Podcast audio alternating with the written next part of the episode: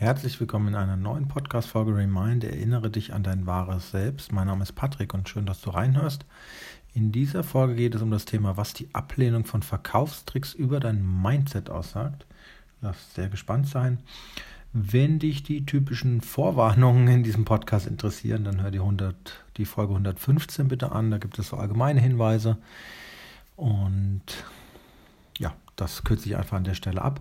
So, was die Ablehnung von Verkaufstricks über dein Mindset aussagt. Also ich bin NLPler, ich habe mehrere NLP-Ausbildungen gemacht. Ich bin seit, weiß ich nicht, zehn Jahren selbstständig, mal wechselseitig angestellt, mal in Führungspositionen, mal selbstständig wieder, mal als Freiberufler, mal äh, als Verkäufer, mal im Bereich Marketing. Ich mache eigentlich alles in allen Bereichen. Und heute bin ich halt Coach und muss mich natürlich auch mit Verkaufen auseinandersetzen, so wie viele andere Unternehmer da draußen auch. So, jetzt kommen äh, neue Menschen, die 30, äh, 20 Jahre im Angestelltenverhältnis gearbeitet haben und behaupten, dass NLP manipulativ sei oder dass bestimmte Menschen mit Verkaufstricks arbeiten und dass man das ja nicht so machen kann. Und die neue Verkaufstechnik ist ja eher über Inspiration und Begeistern und ja. Also was ist denn Inspiration und Begeisterung? Lass das mal wirken. Also Inspiration und Begeisterung ist nichts anderes wie ein Verkaufstrick. Also vor allem dieses Wort Verkaufstrick. Was ist denn ein Verkaufstrick? Also, dass ich dir irgendwie was anbiete mit falschen Versprechen, das halte ich nicht für einen Verkaufstrick, das ist Lug und Betrug.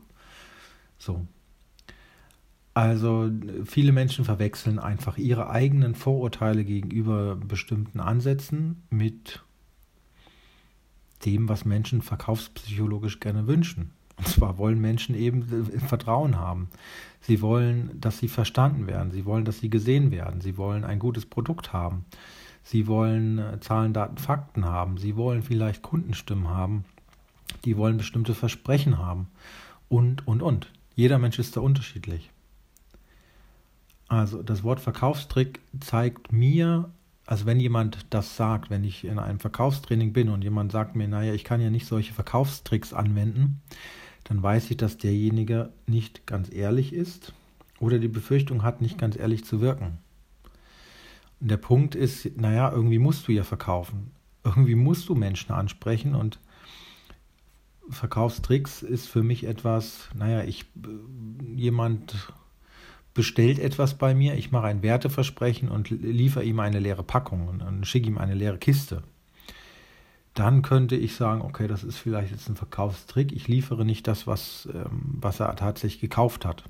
Also wenn man so an so Sachen denkt wie bei eBay, dass jemand ein Apple iPhone verkauft hat und dann war es hinterher nur die Verpackung und nicht das Gerät. Das ist für mich ein Verkaufstrick. Aber ganz ehrlich, bei persönlichen Dienstleistungen wie im Bereich Coaching, Training, Beratung, äh, Dienstleistungen wissen wir doch alle, dass wir mit Verkaufstricks nicht sehr weit kommen. Also das ist ja null Nachhaltigkeit da drin, weil jeder negative Kunde, also jeder unzufriedene Kunde erzeugt mir sieben andere Kunden, die abspringen oder die nicht kaufen, so weil sie das weiter rumspricht. Also ich bin äh, mit solchen Aussagen so ein bisschen manchmal konfrontiert und es tut mir in, in der Seele weh, wenn Menschen aufgrund solcher Vorurteile nicht verkaufen und nicht rausgehen und nicht liefern und nicht das, was sie können, an die Menschen bringen.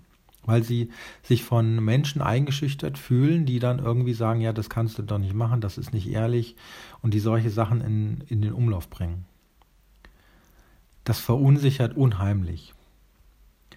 Also wenn du ein gutes Produkt hast, wenn du eine gute Dienstleistung hast, wenn du ehrlich, fair bist, wenn du gute Leistung bringst, wenn du gute Angebote hast, naja, dann geh an den Menschen ran in der Art und Weise, wie er zu dir Ja sagen würde. Also ist die Frage, was braucht eine Person mir gegenüber, um zu meinem Angebot Ja zu sagen? So, und wenn ich jetzt zum Beispiel kostenlose Veranstaltungen anbiete, und lade Menschen zu einem Seminar für zwei Tage ein, indem ich eine Halle miete, indem ich richtig, richtig was auffahre und Mehrwert gebe und dann da heraus was verkaufe, dann ist es für mich kein Verkaufstrick. Sondern dann habe ich Menschen zwei, drei Tage einen Mehrwert gegeben Und dann habe ich ihm die Möglichkeit gegeben, zu mir Ja zu sagen, weiter zu weiteren Angeboten Ja zu sagen. Und genauso ist es mit kostenlosen Vorgesprächen. Also es ist immer die Intention im Hintergrund, die du hast. Willst du jetzt schnelles Geld? Willst du jetzt jemanden abzocken? Willst du jetzt deine Taschen voll machen? Oder willst, ist dein Warum? Es geht hier um das Warum. Ist dein Warum das etwa eher, dass du Mehrwert geben willst, dass du jemandem weiterhelfen möchtest, dass du etwas in Menschen verändern möchtest? Und dann ist die Frage, warum darf das nicht effizient gehen? Warum darf das nicht verkaufspsychologisch gehen, dass du sofort die Schalter im Gehirn umlegst, die dazu führen, dass jemand gleich zu dir Ja sagt, anstatt dass du da drei Wochen irgendwie rumeiern musst. Also das Wort Verkaufstricks ist für mich ein bisschen einfach negativ behaftet, weil ich weiß, es wird auch so negativ gesehen. Und was aber gemeint ist, ist, dass du die mentalen äh, Schalter im Gehirn eines Menschen einfach umlegen kannst. Dass du genau weißt, was sind seine Werte, was braucht er von mir. Welche Information muss ich ihm geben, dass der dazu Ja sagt? Das bedeutet nicht, dass ich ihn hypnotisiere und einen Vertrag unterschreiben lasse. Okay, also das ist nochmal ein Unterschied. Nein, es geht darum, einem, einem Menschen die Wahlmöglichkeit für Ja, Nein und seine Fragen zu lassen. Und wenn er Fragen und Einwände hat, dann behandle ich die. Und dann helfe ich ihm, dazu Ja zu sagen. Also zum Beispiel, wenn er sagt, ich habe kein Geld oder dafür habe ich keine Zeit oder dafür habe ich keine Energie oder äh, dafür fehlen mir die Fähigkeiten, dann bin ich derjenige als Coach, der ihm eine Brücke bauen kann und mit ihm erkunden kann, ob er vielleicht doch irgendwie Geld hat, Geld generieren kann, ob er irgendwo doch Zeit hat und irgendwie einfach nur blind unterwegs ist. Oder ob er irgendwelche anderen Fähigkeiten hat und andere Ressourcen hat, wo er vielleicht schon mal Neues gelernt hat, um das sich anzueignen. Also dann bin ich so eine Art Mutmacher und dann bin ich jemand, der da Klarheit reinbringt. Das ist kein Verkaufstrick, wenn ich zu den Menschen Brücken baue, damit sie Ja sagen können. Also alle Menschen, die sich vor dem Verkauf noch sträuben, die davor zurückweichen, weil sie nicht manipulieren wollen, weil sie ethische Programmierung haben, die können das alle gerne löschen also sobald du von deinem Produkt überzeugt bist, sobald du gute Kundenergebnisse damit lieferst, darfst du verkaufen und dann tust, wie es funktioniert. Finde raus, wie die Menschen Ja zu dir sagen können, wie die Menschen zu deinem Produkt Ja sagen können. Und wenn dein Produkt funktioniert, ja, das ist die Bedingung, das ist die Voraussetzung.